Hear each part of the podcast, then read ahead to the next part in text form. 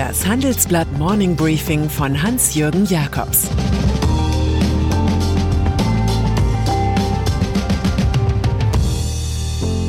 Guten Morgen allerseits. Heute ist Dienstag, der 26. November, und das sind heute unsere Themen. Refifi im grünen Gewölbe. Uber droht das nächste Debakel. Neues Bangen beim BER. Im Folgenden hören Sie eine kurze werbliche Einspielung. Danach geht es mit dem Morning Briefing weiter.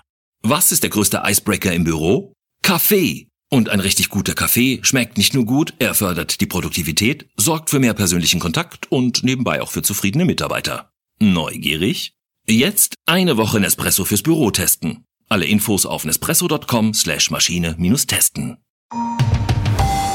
Dresden. Von Bankraub hört man seit Jahren selten, dafür immer häufiger von Kunstdiebstahl im großen Stil. Die Banken sind hochtechnisch geschützt, die Museen offenbar nicht. Das Refifi-Feeling stellte sich jetzt in Dresden ein. Dort bedienten sich Einbrecher in der Schatzkammer Grünes Gewölbe, als seien sie in der Alles muss raus Kaufhausecke gelandet. Es fehlen Juwelengarnituren aus dem 18. Jahrhundert. Der Schaden liegt bei bis zu einer Milliarde Euro. Gut möglich, dass die Edelsteine verkleinert und weiterverarbeitet werden. Ein Prinzip, das man vom Goldmünzenraub im Berliner Bodemuseum kennt.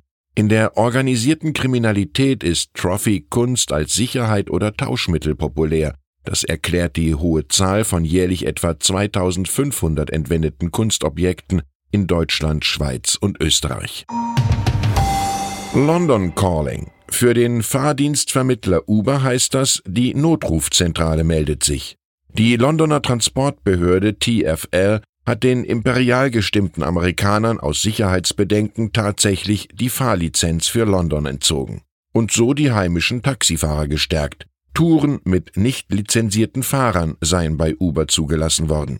An der Börse verlor die Aktie bis zu sechs Prozent. Dass es auch in Deutschland genügend Negativtrends gibt, macht unsere Titelstory im Blatt klar. Danach hat das Landgericht Köln bereits beschlossen, dass die Uber-App gegen das Personenbeförderungsgesetz verstoße.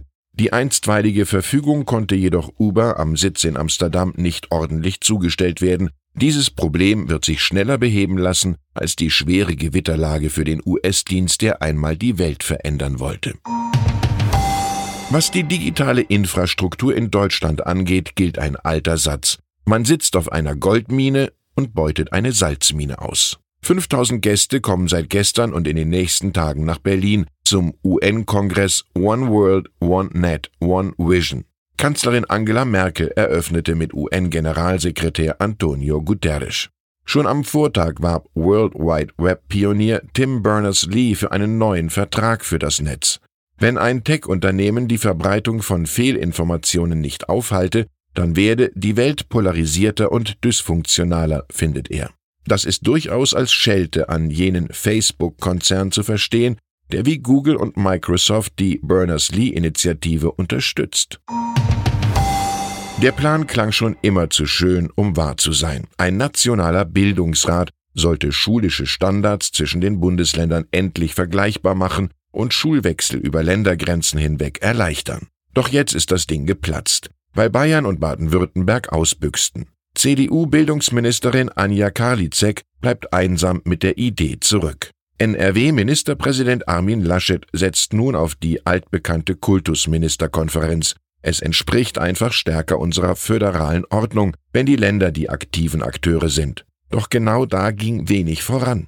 Karlitzeks Niederlage kann man als weiteren Beleg für Republik-Reformträgheit werten. Berlin. Schon lange nichts mehr gehört. Ob der deutsche Symbol-Krisenfall schlechthin, der geplante Berliner Großflughafen Willy Brandt, wirklich aus dem Geburtskanal herausfindet? Am Freitag will CEO Engelbert Lüttke-Dahldrup nach einer Aufsichtsratssitzung der Flughafenfirma BER mitteilen, ob es bei der Inbetriebnahme im Oktober 2020 bleibt. Der Zeitplan ist mal wieder in höchster Gefahr.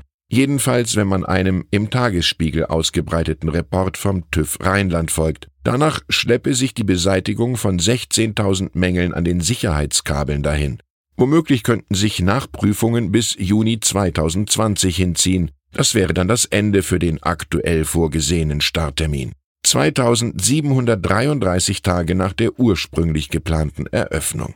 Dieser Count-up füllt sich von allein und leider ist es nicht wie bei Albert Einstein, Ordnung braucht nur der Dumme, das Genie beherrscht das Chaos. Haribo macht Kunden froh und Controller ebenso. Einen Sinnspruch dieser Art wird man beim Süßwarenspezialisten aus dem Ort Grafschaft im Landkreis Ahrweiler nicht zu hören bekommen. Im kommenden Jahr wird die Firma 100 Jahre alt. Zuletzt aber brach der Umsatz ein, 2018 sogar um fast 10 Prozent. Von einem sehr herausfordernden Jahr sprechen die Deutschlandchefs Andreas Patz und Holger Lackhoff im Handelsblatt-Interview. Man rechnet nun mit den zuckerreduzierten Fruchtgummis der Vorgänger ab und postuliert, Haribo ist ganz klar ein Zuckerprodukt zum Genießen. Alles auf Zucker also. Manchmal klingt es auch nach einer Selbstanklage auf der Sünderbank. Wir haben unsere Top-Produkte wie den Goldbären aus den Augen verloren. Eine große Klimabilanz. Die zieht SPD-Umweltministerin Svenja Schulze heute im Bundestag. Zwei Tage später wollen auch wir beim Food Frontiers Inno Day zum Klimawandel diskutieren. Zudem sprechen wir über wachsende Bevölkerungszahlen, verändertes Konsumverhalten sowie nachhaltige Ernährungssicherung. Konkret geht es um mögliche innovationsstarke Allianzen zwischen Industrie, Forschung und Start-ups. Ort des Geschehens am Donnerstag ist das vom Konzern K&S aufgewertete einstige Bergwerk im niedersächsischen Siegmundshall in der Nähe von Wunsdorf. Ein paar Karten habe ich reserviert, schreiben Sie mir an jakobs at morningbriefing.de. Und dann ist da noch Rainer Wendt, Polizeigewerkschafter mit Honorarkonflikten. Kurz vor dem Ziel kann er doch nicht Staatssekretär im Innenministerium von Sachsen-Anhalt werden. Die Regierungsparteien SPD und Grüne haben die von der CDU betriebene Kür der goldenen Taler gestoppt. Persönlich und beamtenrechtlich halten sie den Mann für ungeeignet, der sein Einkommen erkennbar maximiert hat und der seinen Oscar Wilde kennt. Der einzige Weg, sich einer Versuchung zu entledigen, ist ihr zu erliegen. Obwohl der Beamte hauptamtlich als Chef der deutschen Polizeigewerkschaft fungierte, strich er jahrelang bis zur Pensionierung ein Teilzeitgehalt als Polizist ein. Sein Aufsichtsratsmandat bei der AXA-Versicherung war ihm keine Meldung an den Arbeitgeber das Land NRW wert.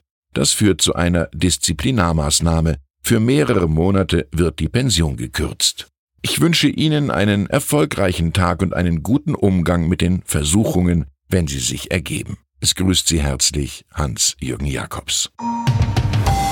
Jetzt noch ein Hinweis in eigener Sache. Sinnvolles Klimaschutzpaket oder doch nur nutzloses Paketchen?